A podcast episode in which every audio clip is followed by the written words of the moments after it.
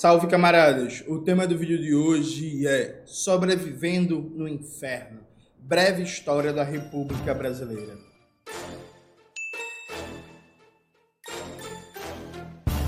Antes de começar propriamente o tema do vídeo do canal, quero muito agradecer a você que ajuda a manter e melhorar nosso canal a partir do Apoia-se. Seu apoio é fundamental para a gente continuar esse trabalho. Note, hoje, né? Proclamação da República, proclamação da gloriosa República Brasileira.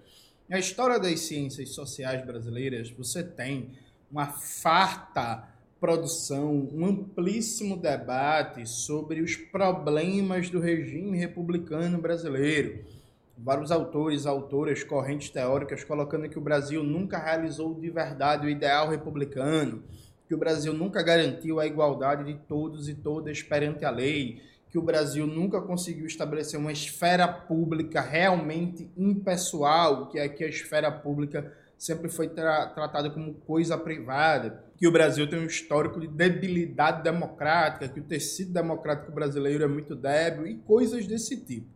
Você tem mil explicações que pegam um ideal de república, um ideal de república, e aí confronta esse ideal de república com a realidade brasileira e diz que o Brasil nunca realizou uma república de verdade, nunca realizou é, é, um ideal verdadeiro de república, e normalmente colocam a explicação disso em alguma teoria culturalista, herança colonial portuguesa, porque o Brasil foi colonizado por Portugal, ou é o trauma da escravidão, ou é porque tem muito caudilismo, tem muito populismo, ou qualquer coisa desse tipo, ou o jeitinho brasileiro, né? o jeitinho brasileiro é ótimo, bosta, o jeitinho brasileiro, e por aí vai.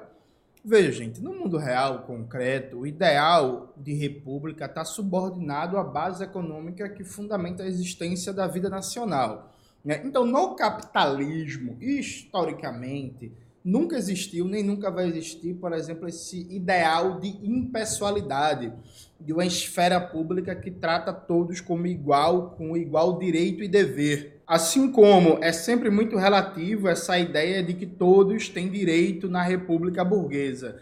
Pense, por exemplo, que na França as mulheres só vieram ter direito de voto no século XX e na Inglaterra, por muito tempo, existiu o voto censitário, ou seja, você votava de acordo com sua renda, e o voto plural, ou seja, algumas categorias sociais o voto valia mais do que uma cabeça, um voto. O Domênico Lossurdo, no livro Democracia, o Bonapartismo, Triunfo e Decadência do Sufrágio Universal, resume muito bem como esse ideal de república que a gente aprende, como se ele tivesse materializado na Europa, nos Estados Unidos, na real, nunca existiu no mundo concreto, né?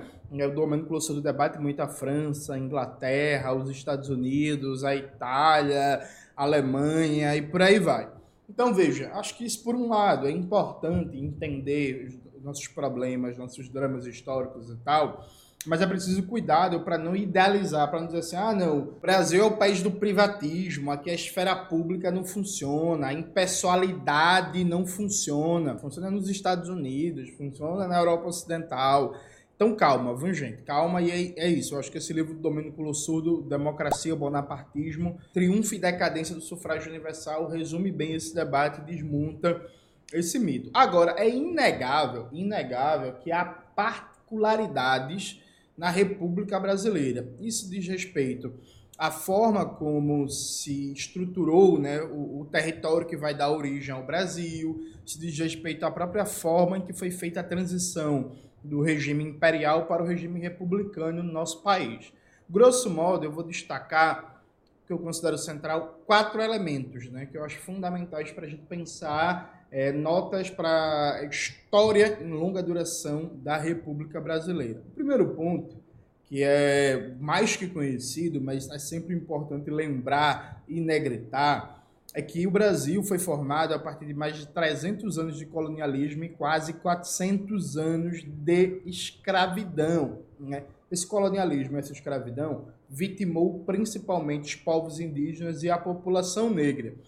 Aqui no Brasil, como diria o grande Clóvis Moura, a gente fez a independência sem abolir a escravidão e aboliu a escravidão sem fazer reforma agrária. de tal sorte que esse legado de mais de 300 anos de colonialismo e quase 400 anos de escravidão nunca foi enfrentado, né? Então a República Brasileira, ela se forma ela se forma como um contínuo histórico do seu passado escravagista e colonial, em que aqui, usando um termo clássico do nosso querido Antônio Gramsci, a República é formada sem jacobinismo, sem rupturas de baixo para cima, sem questionar, sem pôr a termo, sem passar a limpo esse passado colonial e escravagista.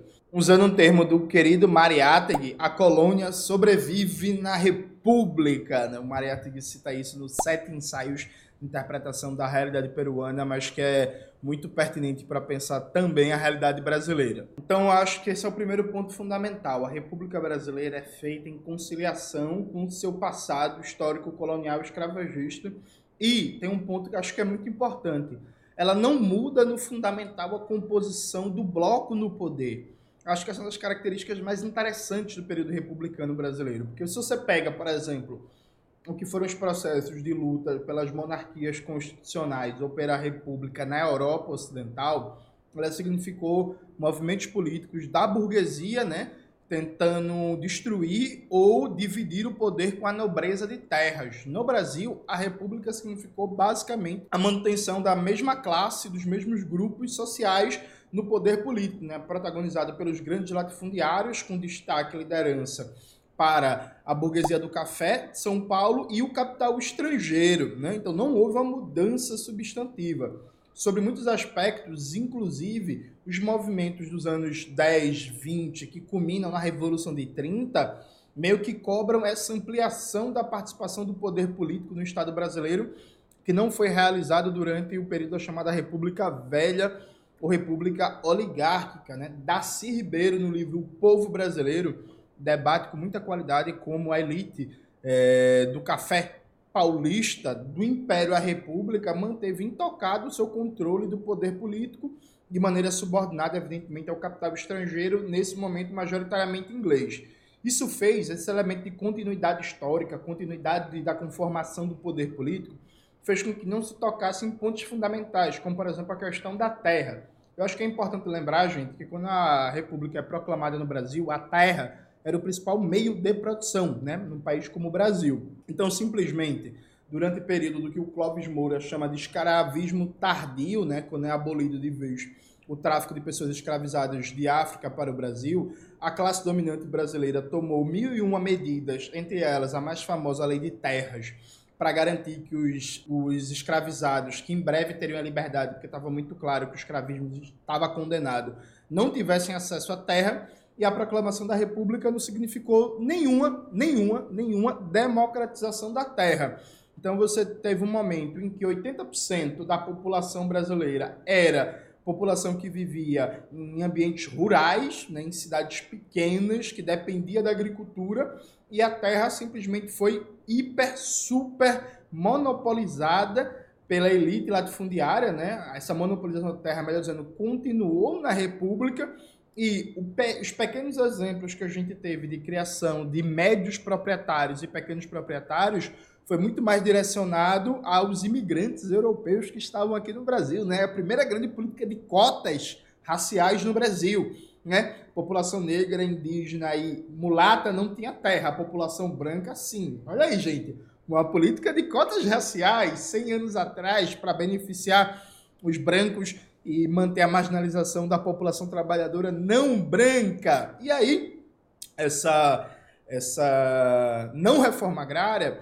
garantiu a manutenção de um mercado interno raquítico e deprimido, garantiu a manutenção da estrutura primária exportadora, garantiu o baixo desenvolvimento de atividades manufatureiras e industriais, garantiu com que o capital estrangeiro tivesse uma super predominância sobre a economia do país, garantiu com que a maioria da população vivesse na fome, no analfabetismo, na desnutrição, morresse com a média de 40, 50 anos, enfim, garantiu um padrão de vida miserável ao povo brasileiro e o país de joelhos, né, para ser mais facilmente domesticado pelo capital estrangeiro em parceria com a burguesia nacional. Como não teve reforma agrária, também teve a negação absoluta dos mais básicos dos direitos, né?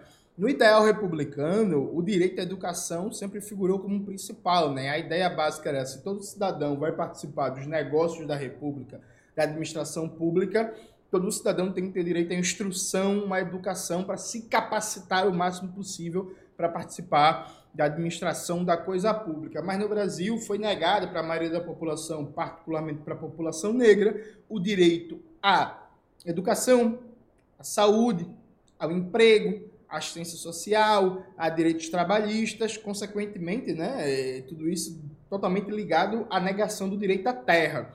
Então, novamente, você mantém um povo brasileiro miserável, um povo brasileiro numa situação deplorável, um povo brasileiro que não só é negado a ele o direito à educação, simbolizando né, a negação dos direitos sociais mais básicos, como também era proibido.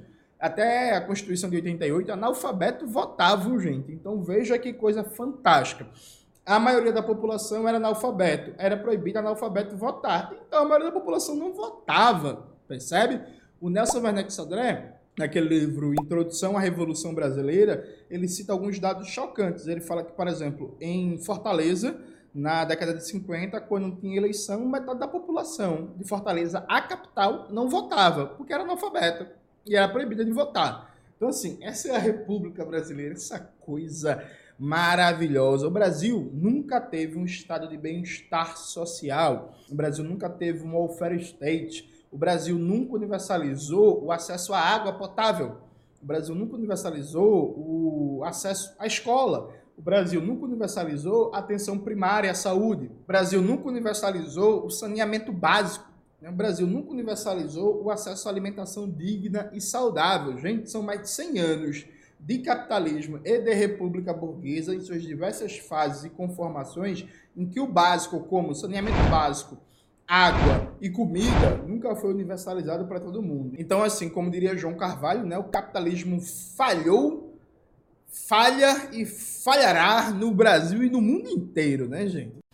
O capitalismo falhou, falha e falhará. Vamos lá. Mais um aspecto fundamental né, dessa república burguesa é que se é uma república burguesa que não rompe com o passado colonial escravagista, uma república burguesa que não faz reforma agrária, uma república burguesa que nunca garantiu o básico do básico para a população trabalhadora e garantiu o florescimento do povo brasileiro, é também uma república que, em consequência, tem um regime político fundamentado basicamente no domínio de oligarquias locais, desde, desde uma perspectiva territorial, isso com a predominância da burguesia interna, particularmente do seu setor localizado em São Paulo, sob a hegemonia do capital estrangeiro, particularmente do imperialismo estadunidense. Então, uma democracia que é uma piada de mau gosto.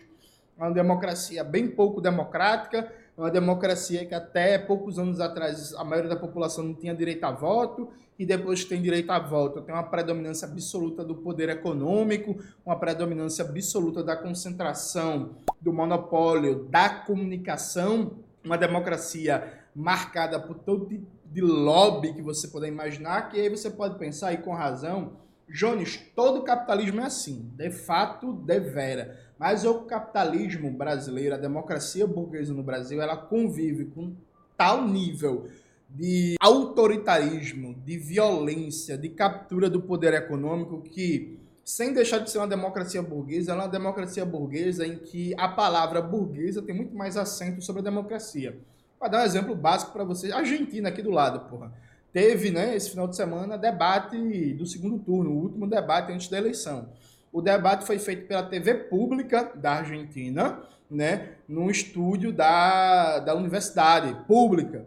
E aí foi distribuído para todo canto. E aí qualquer canal de televisão, qualquer coisa que quisesse replicar o debate, replicava de graça, sem precisar pagar direitos, sem precisar pagar nada à TV pública da Argentina. Então, assim, na Argentina não tem esse negócio, não. O debate da Rede Globo, o debate da Band, o debate presidencial do SBT. Não, pô, é o debate presidencial que é uma tarefa pública dentro de uma dinâmica de uma eleição nacional e vai ser garantido de maneira pública para todo cidadão. Aqui no Brasil, como a gente viu na eleição municipal de 2020, por exemplo, em que as emissoras saíram cancelando os debates porque não queriam mais debate para não ter chance do Guilherme Boulos ganhar a eleição.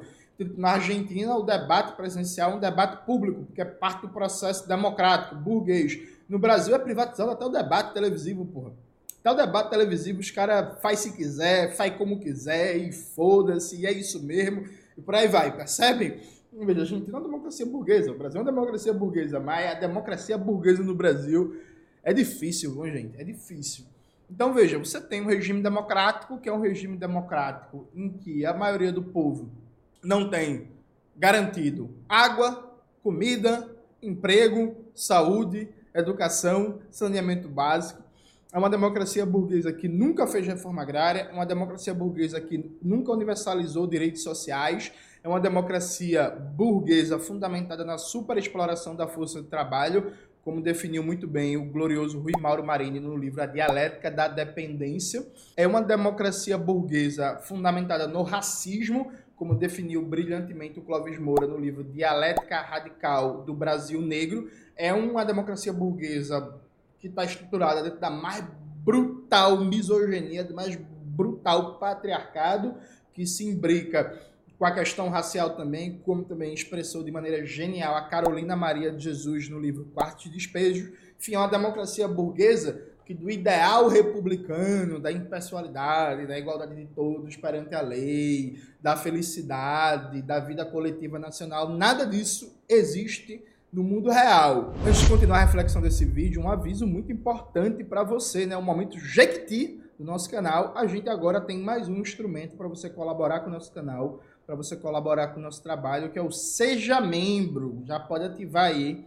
Tem várias opções, então chega junto, quem puder ajudar, seja membro do canal, fortalece, que a gente vai agradecer demais. Então veja, todos esses problemas, todas essas brutalidades da democracia burguesa no Brasil, elas podem ser melhoradas, elas podem ser atenuadas aqui e ali, mas de maneira geral, se você quer realmente o ideal republicano de todos iguais perante a lei, se você quer mesmo o ideal de uma vida nacional organizada pelo interesse coletivo, você tem que lutar pelo socialismo. Por quê?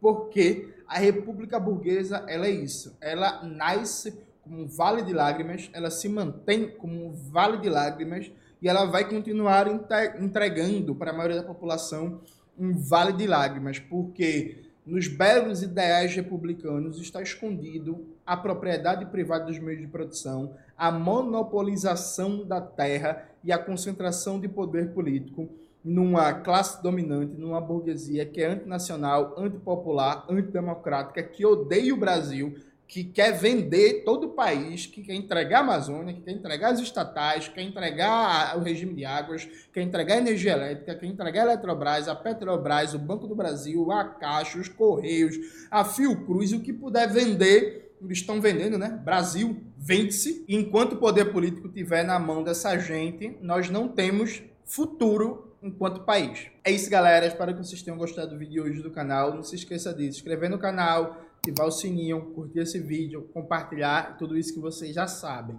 Um beijo e até a próxima.